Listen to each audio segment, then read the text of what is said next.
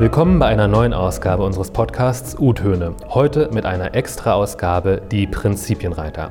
Mein Name ist Gerrit und ich unterhalte mich dieses Mal mit dem politischen Referenten Niklas König über die anstehenden Landtagswahlen in Bayern. Wie ist Bayern aufgestellt? Was passiert, wenn die CSU ihre absolute Mehrheit verliert? Welche Koalitionsmöglichkeiten gibt es und was bedeutet das für Bayern?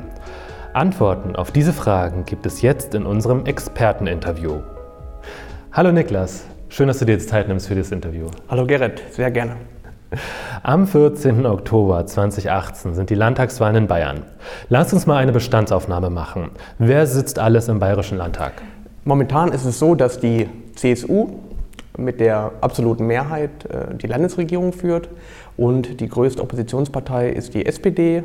Darüber hinaus sind noch die Grünen und die Freien Wähler im Bayerischen Landtag. Die CSU äh, regiert also mit einer absoluten Mehrheit und laut aktuellen Umfragen wackelt das ja so ein bisschen. Ähm, welche Koalitionsmöglichkeiten sind wahrscheinlich? Was sind so die aktuellen Prognosen? Ja, wenn wir uns mal die aktuelle Umfrage anschauen, also die jetzt vom 14. September, dann ist das doch schon sehr ähm, bemerkenswert. Da liegt die CSU nämlich nur bei 35,7 Prozent. Das sind 12 Prozent weniger, als die CSU bei der letzten Landtagswahl erreicht hat. Also schon ein ganz schöner Hammer. Ähm, und in dieser Situation ist es so, dass eine Koalition der CSU mit den Freien Wählern, aber auch mit der FDP nicht möglich wäre. Wobei man sagen muss, Umfragen zufolge hat sich jeder dritte bayerische Wähler Stand jetzt noch nicht fest entschieden. Da kann also noch einiges passieren. Es könnte also am Ende doch noch für eine Koalition zwischen CSU und Freien Wählern reichen. Allerdings ist es sehr, sehr unwahrscheinlich, dass es für Schwarz-Gelb reichen wird. Davon kann man nach jetzigem Stand überhaupt nicht ausgehen. Was ist mit der AfD? Ich meine, die ist ja jetzt noch nicht im Landtag und äh, es wäre jetzt das erste Mal, dass sie dann auch da einzöge. Wie sind da so die Prognosen? Ja, die AfD wird auf jeden Fall in den Bayerischen Landtag einziehen. Ähm, Stand jetzt sind sie bei ungefähr 13 Prozent. Damit wären sie immerhin drittstärkste Partei im bayerischen Parlament. Allerdings ähm, wird eine Regierungsbeteiligung äh, von allen anderen Parteien ausgeschlossen. Welche Bedeutung hätte der Verlust der absoluten Mehrheit für die CSU im Bund? Was würde das am Verhältnis zur CDU ändern? Ja, ähm, die zurückliegenden Kämpfe in der Union haben ja ihre wirkliche Dynamik erst entfaltet mit Blick auf die Landtagswahl. Äh, das bedeutet aber auch, dass nach der Wahl diese Kämpfe wieder aufbrechen können.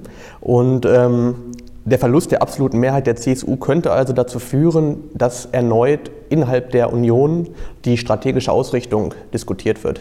Also, also die strategische Ausrichtung von CDU und CSU gemeinsam. Äh, und es ist dann nicht unbedingt abzusehen, wie eine Partei äh, wie die CSU, die bisher im Bund eher unberechenbar war, zumindest in diesem Jahr, wie sie darauf reagieren wird, auf so einen herben Schlag. Und ähm, die Frage ist damit verbunden, wird sie noch unberechenbarer? Das hängt aber auch damit zusammen, ob es nach der Wahl innerhalb der CSU personelle Konsequenzen geben wird. Ja. Also zusammenfassend lässt sich sagen, es lässt sich eigentlich noch gar nichts sagen. Das klingt zumindest ja. für mich so ein bisschen so. Zusammenfassend lässt sich sagen, dass es sehr, sehr spannend wird. genau. Wenn wir mal Bayern anschauen, vor welchen Herausforderungen steht das Land? Ja, ähm, Bayern ist wirtschaftlich sehr stark, das muss man sagen. Aber Bayern muss jetzt die Weichen dafür stellen, dass es auch morgen noch der Wirtschaftsmotor in Deutschland ist.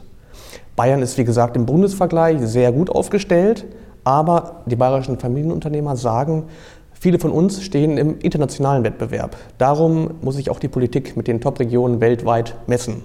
Ja? Das heißt, Bayern muss sich mit äh, Top-Regionen messen, zum Beispiel München, eher mit einer Stadt wie dem Großraum London oder dem Silicon Valley oder ein regionales Zentrum wie Nürnberg-Fürth eher mit ja, einer französischen Großstadt, zum Beispiel Toulouse. Ja? Und ähm, da sollte der Maßstab liegen und nicht im Vergleich mit, mit Verlaub äh, dem Saarland oder Bremen. Bayern steht gut da. Das heißt allerdings, ähm, gibt es noch Sachen, die, die so ein bisschen im Argen liegen, wo man irgendwie dran arbeiten könnte? Ja, was uns unsere Mitglieder, unsere Unternehmer vor Ort sagen, ist, dass vor allem in den Bereichen Digitalisierung, Infrastruktur und Bürokratie, dass da noch Potenzial ist, wo auch Bayern noch aufholen kann. Zum Beispiel klagen unsere Mitglieder, wie gesagt, über ausufernde Bürokratie und enorm lange und intransparente Genehmigungsverfahren. Also ein Mitglied hat zum Beispiel erlebt, dass eine Baugenehmigung über ein halbes Jahr nicht beschieden wurde. Dann hat der Unternehmer endlich eine Nachricht erhalten, eine Ablehnung, aber ohne irgendeine Begründung. Das heißt, er wusste gar nicht, was er beim nächsten Mal verändern soll in einem Bauantrag von mehreren hundert Seiten.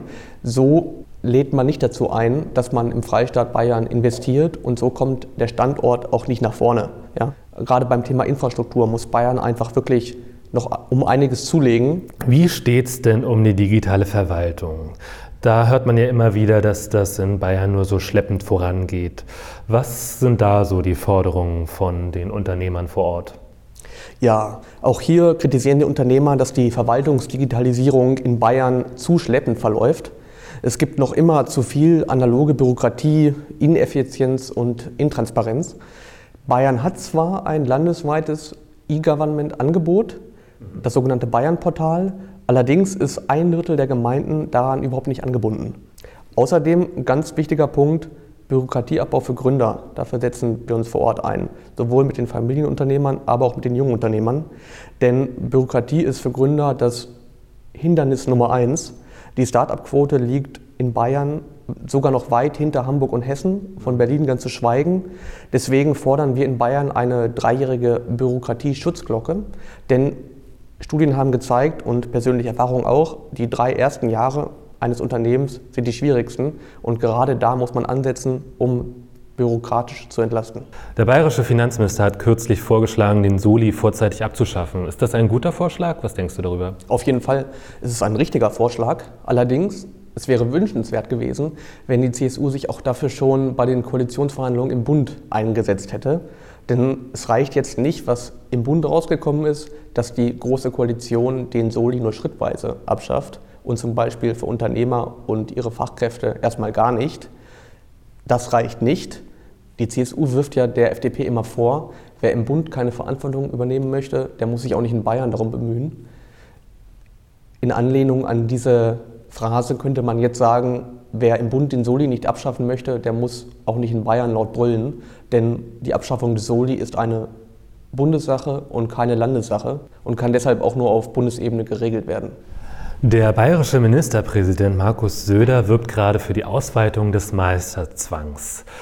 Was bedeutet das? Was ist der Meisterzwang? Vielleicht können wir da mal ganz kurz anfangen. Der Meisterzwang gilt für rund die Hälfte aller 94 Handwerksberufe und er bedeutet, dass man sich nur dann als Handwerker selbstständig machen darf, wenn man vorher den Meisterbrief erworben hat. Also nur dann geht das. Gut, und wenn der Ministerpräsident Söder jetzt ähm, möchte, dass das ausgeweitet wird, ähm, wie stehen die Familienunternehmer dazu, zu der Ausweitung? Ja, wir halten das für überflüssig, denn man muss ganz klar sagen, die Wettbewerbsbeschränkungen im Handwerk und letztendlich ist der Meisterzwang oder der Meisterbrief eine Beschränkung des Wettbewerbes. Diese Beschränkungen wurzeln in den mittelalterlichen Zunftwesen und dahin wollen wir nicht zurück. Ja, Handwerksbetriebe haben vielfach Probleme damit, ihre Ausbildungsplätze zu besetzen, aber gerade das zeigt ja, dass genügend Ausbilder da sind. Ja, und die Zahlen zeigen das auch. Jedes Jahr gibt es 15.000 bis 20.000 Ausbildungsplätze mehr als Bewerber für diese. An diesen Zahlen kann man schon ganz klar sehen, es geht also bei dieser Forderung nicht darum, den Fachkräftemangel zu bekämpfen, sondern ganz einfach um Protektionismus. Wir haben ja immer noch zum Schluss unseres Formats so eine Kurz- und Knapprunde, wo wir probieren, die Inhalte nochmal mit einem Satz, also auf den Punkt zu bringen. Äh, bist du bereit dazu? Ja, ich versuch's. Ich halte mich kurz. Okay. Welche Koalition könnte es nach aktuellem Stand bald in Bayern geben? Sollte es doch noch dazu reichen, ist eine Koalition zwischen CSU und den Freien Wählern am wahrscheinlichsten, Komma. Möglich sind aber auch ein Bündnis aus CSU, Freien Wählern und FDP, aber auch Schwarz-Grün oder Schwarz-Rot. Was sind die größten Herausforderungen für Unternehmer in Bayern? Um es in einem Satz zu sagen, der mangelnde Ausbau der digitalen Infrastruktur und zu viel bürokratische Belastung. Was muss die neue Regierung dagegen tun? Man hört von vielen Parteien sozialpolitische Vorschläge, die aber meistens nur Symptome bekämpfen. Darum, Bayern braucht mehr Marktwirtschaft. Das hat Bayern stark gemacht und das sollte Bayern auch jetzt beherzigen. Gut. Danke, Niklas, dass du dir die Zeit genommen hast hier für das kurze Interview. Sehr gerne. Ich hoffe, ich konnte ein bisschen was beitragen. Ja, bin ich sicher. Und äh, wenn man jetzt noch weitere Fragen hat, dann kann man sich ja ganz einfach auch an dich wenden. Genau. Ich werde einfach mal deine E-Mail-Adresse in die Show Notes tun. Auf jeden Fall. Sehr gerne. Ich stehe bereit. Danke, dass du dir diese Ausgabe von Die Prinzipienreiter angehört hast. Ich hoffe, du konntest etwas mitnehmen und vielleicht konnte ich sogar dein Interesse wecken, dich mehr mit der Politik in Bayern auseinanderzusetzen. In die Show Notes habe ich viele weiterführende Links getan, auch weitere Informationen zu unserem Verband. Und eine Bitte habe ich noch. Wenn es dir gefallen hat, dann gerne unseren Kanal gut bewerten und auch gerne eine Rezension dalassen. Bis zum nächsten Mal hier bei U-Töne, Unternehmertöne, der Podcast von Die Jungen Unternehmer.